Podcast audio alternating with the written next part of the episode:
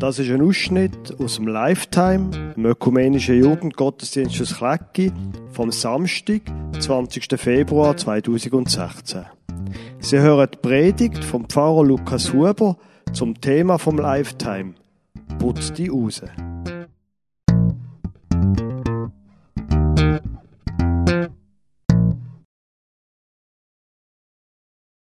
Es ist schon noch beeindruckend, was so ein bisschen ähm, Lidschatten und so ein bisschen Wangenrausch ausmacht, oder?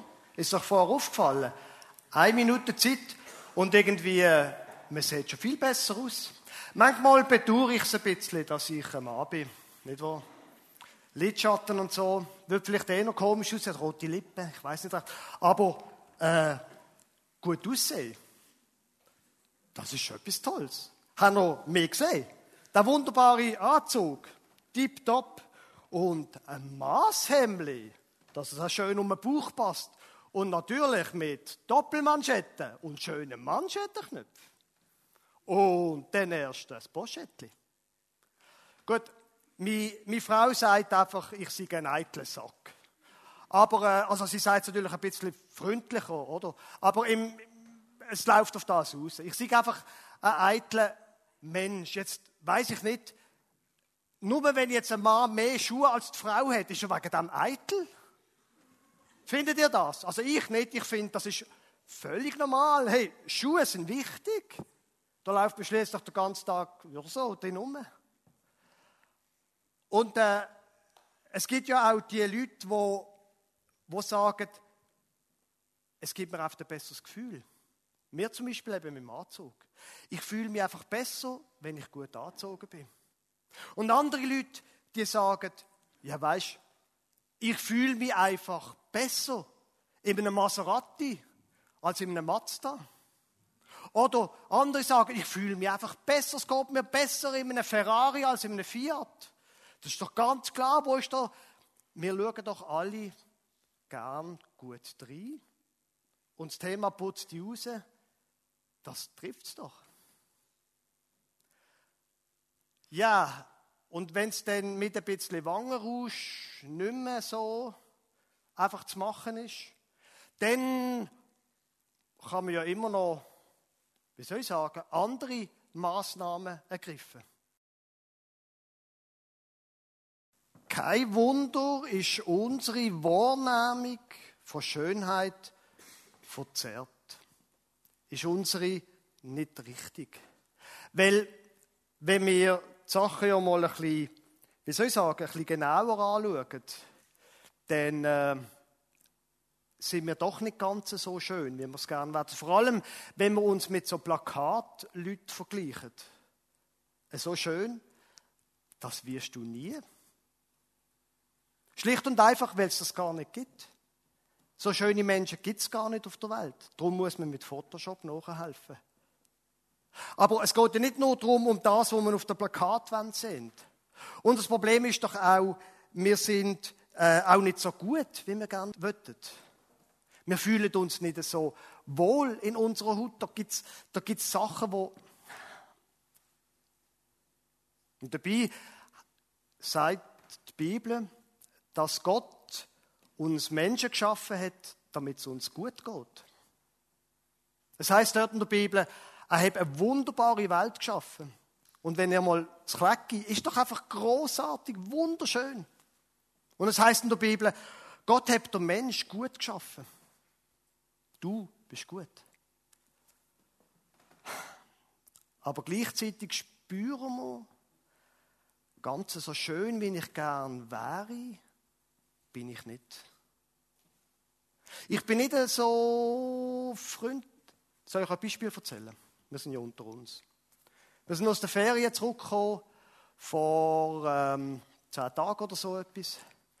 Und ich, ich will ehrlich sein. Ich weiß nicht, was mich geritten hat, aber ich bin anderthalb Tage einfach ranzig gewesen. Schlecht gelaunt, ich bin nicht freundlich gesehen, habe Kinder angefahren, habe meine Frau angefahren. Ich bin einfach. Es hat überhaupt keinen Grund dafür. Wir sind einfach nicht so gut, wie wir es gerne wären. Und da, das, was wir hier spüren, da nützt es dann eben nichts, wenn wir Wangenrausch antun und Lidschatten. Da nützt es auch nichts, wenn wir schöne Autos kaufen. Weil das ist ja dann die nächste Eskalationsstufe. Wenn wir merken, irgendwie aus uns raus kommt nicht sehr Schönes. Dass wir probieren, das Defizit mit, mit Materiellem zu stillen. Mit noch mehr Kleider, mit Auto. Und irgendwann merken wir, durch die verlegte Opel Astra, das macht uns auch nicht glücklich. Und das neueste, schönste Schminkzeug, es macht uns nicht so schön, wie wir es gern wären. Putz die raus ist Thema von diesem Lifetime. Und es ist lustigerweise kein neues Thema. Es ist schon ein Thema, wo Jesus beschäftigt hat vor 2000 Jahren. Jesus, oder? Wisst ihr, wie das Ganze angefangen hat? Dort in dem Stall und mit der Vorgeschichte, der merkwürdigen, wo da eine Frau, eine junge Frau, unverheiratet, schwanger worden ist. Und wo sie gesagt haben, das hat Gott gemacht, hat es die Nachbarn, na ja. Und dann haben sie müssen flüchten, wegen Steuerlisten-Zeuggeschichten. Und haben müssen in eine andere Stadt gehen und dort hat sie dann ein Kind geboren. Und als erstes haben sie nochmal müssen weiter wegflüchten nach Ägypten und sind dann wieder zurückgekommen und der Jesus ist immer mitgeschleppt worden. Und dann ist er größer geworden, ist ein Teenager geworden. Hat äh, übrigens dann, kennt ihr die Geschichte, wo er, ah, das ist eine andere Geschichte, wo er dann plötzlich mal die Eltern ihn nicht gefunden haben, weil er abgehauen ist. Hm? Ist nicht so ein einfacher, aber immerhin, er hat Lehre gemacht beim Vater. Schreiner geworden, Zimmermann. Und man hat nichts mehr gehört von ihm. Und plötzlich, als er etwa 30 war, 30, hat man ihn wieder gesehen. Und man hat ihn nicht etwa als er, als ihn gesehen, sondern man hat ihn gesehen bei einem anderen Mann, das ist lustigerweise ein Verwandter von ihm gesehen, Johannes hat er geheißen. Und das ist ein Typ, der sich jetzt einmal wirklich ganz speziell rausgeputzt hat. Der hat nämlich Kleider aus Kamelhaar. Und er hat einen breiten Gürtel einen Ledergürtel, wahrscheinlich mit einem Totenkopf drauf oder irgend so etwas. Und das war jetzt einmal ein wirklich ein wilder Typ. Gewesen. Wisst ihr, was er gegessen hat? Lieblingsspeis. Heuschrecken und wilder Honig. Und der Typ ist in im Jordan in der Wüste, was trocken war, und hat den Menschen gesagt, ändert euer Leben, sonst geht es auch schlecht. Und Jesus ist ihn anschauen. Und der Johannes hat Menschen getauft, hat sie untertaucht ins Wasser und hat gesagt, so müsst ihr sterben und wenn ihr euer Leben nicht ändert, dann geht es auch schlecht. Und Jesus geht an und sagt, ich will das auch. Tauft mir auch. Und Johannes sagt, nein, auf keinen Fall. Aber Jesus sagt, doch, doch. Und wo, sie ihn, wo der Johannes ihn dann tauft, kommt eine Stimme vom Himmel, wo sagt, das ist mein Sohn, auf den müssen wir hören. Und das nächste geht Jesus in die Wüste. Für sich allein. Und er isst nichts. Hungerstreik, würde man dem heute sagen. 40 Tage lang fastet er. Und er erlebt dort, in der Wüste heißt der Teufel. Jetzt, ich weiß ja nicht, wie es dir geht mit dem Thema vom Schönsein, von dem, was in dir steckt und wo rauskommt. Ob du manchmal auch den Eindruck hast, da steckt etwas in dir, was so wie eine Art teuflisch ist, nicht gut ist. Und vielleicht steckt es ja nicht einmal unbedingt einfach in dir, sondern du erlebst es in der Klasse. Wie dich die anderen behandelt, deine Noten, sind vielleicht nicht gut. Familie bricht auseinander, was auch immer das es ist. Und nachdem er genug lang in der Wüste war, dann tritt Jesus das erste Mal an die Öffentlichkeit und er sagt zu den Leuten, Achtung, putz die raus. Das sagt er zu den Leute. Putz die raus, weil jetzt geht es erst richtig los. Putz die raus. Die ersten Worte von Jesus. Gut, wenn ihr die Bibel aufschlägt, es heißt nicht ganz genau so. Es ist ein bisschen anders formuliert. Aber es heißt genau das Gleiche. Ändert euer Leben, weil die Herrschaft vom Himmel ist noch. Ändert dein Leben, weil der Himmel ist ganz noch.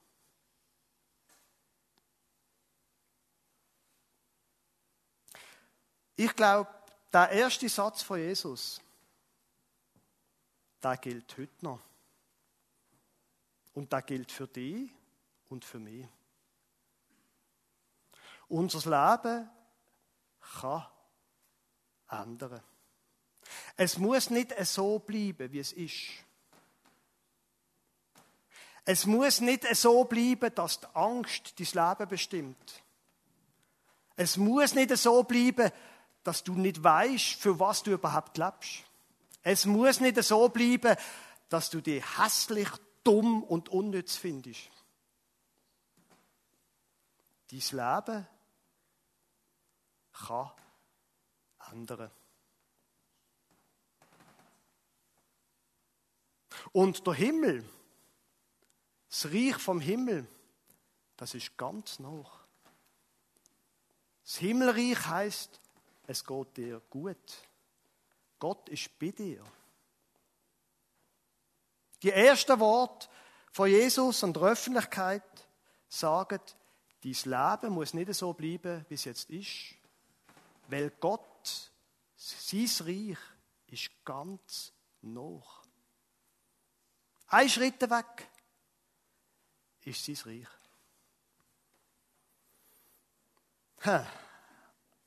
Und äh, hat sich wahrscheinlich der Autor, der Matthäus, gefragt, wie kommt denn jetzt das Himmelreich zu mir? Die nächsten Worte in der Bibel. Als Jesus am See von Galiläa entlang ging, sah er zwei Brüder. Simon, bekannt unter dem Namen Petrus, und Andreas. Sie warfen gerade ihr Netz aus, denn sie waren Fischer. Jesus sagte zu ihnen, Kommt, folgt mir, ich mache euch zu Menschenfischern. Dies Leben kann ändern. Und es ändert durch die Stimme von Jesus. Er sieht hier Menschen, die beschäftigt sind, Fischer. Was machen Fischer? Sie fischen. Du bist beschäftigt in der Schule oder bei der Arbeit, in der Lehre, was auch immer. Und genau dort, wo du bist. Egal, ob es dir wohl ist oder nicht. Da, wo du bist, heute, da redet dir Jesus an. Und er sagt dir, folg mir nach. Folg mir. Das ist kein alter Text, das ist ein Text für heute. Ich mache euch zu Menschen, ich mache etwas Neues. Oder? Fischer, Menschenfischer. Ich mache mit dem, was du hast und kannst, ich mache mit dem etwas Neues. Ich führe dich an einen Ort, wo es dir gut geht, wo du dich wohlfühlst. Ich will, dass es dir gut geht, sagt Jesus. Und ich verändere dein Leben. Das heißt jetzt nicht, dass du komplett ein anderer Mensch wirst. Wenn du jemand bist, der gern anpackt und Sachen macht und manchmal halt einfach wütig wirst, dann wirst du nicht das Gegenteil von dem. Aber wenn du ihm nachfolgst, lernst du mit deiner Wut umgehen. Oder wenn du ein Mensch bist, der es gern friedlich hat und der es gern mit anderen Menschen einfach gemütlich hat, aber manchmal bist du eben so wahnsinnig faul und hast fast keinen Antrieb und, und du wirst wegen dem nicht das Gegenteil. Aber wenn du ihm nachfolgst, dann wird er dir die Energie geben, die Hinterteil zu lüpfen und etwas machen. Er will etwas machen mit dir. Und drum, drum sagt er, folg mir nach. Und ich, als Pfarrer, ich kann nichts anderes sagen, als das gilt heute noch für dich. Heute. Du bist eingeladen. Du bist eingeladen, zum Jesus nachfolgen, zu sagen, Gott, wenn es dir wirklich gibt und wenn das stimmt, was ich gehört habe, dann, dann will ich das. Ich will, dass mein Leben ändert. Ich will, dass du mein Leben prägst.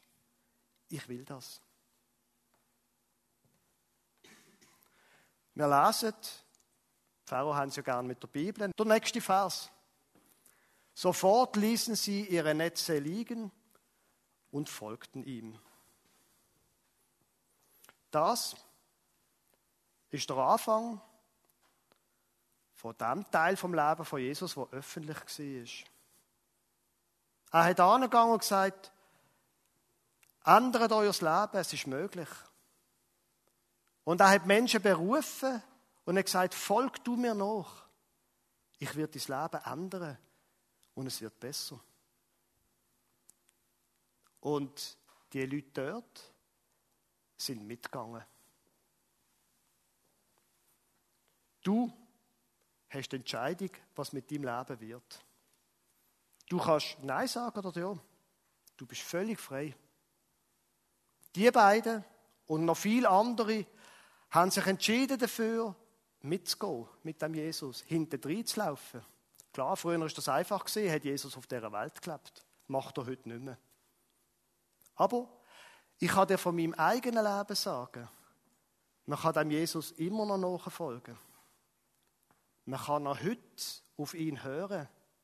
Man kann ihn zwar nicht mehr anlängen, aber man kann auf ihn hören. So wie wir heute auf ihn gelost haben, indem wir die Bibel gelesen haben, einen Ausschnitt aus der Bibel. Und die Einladung steht. Jesus rief dich und sagt, hey, komm in mein Team. Ich lade dich ein. Die möchte ich als mein Nachfolger, als meine Nachfolgerin. Amen.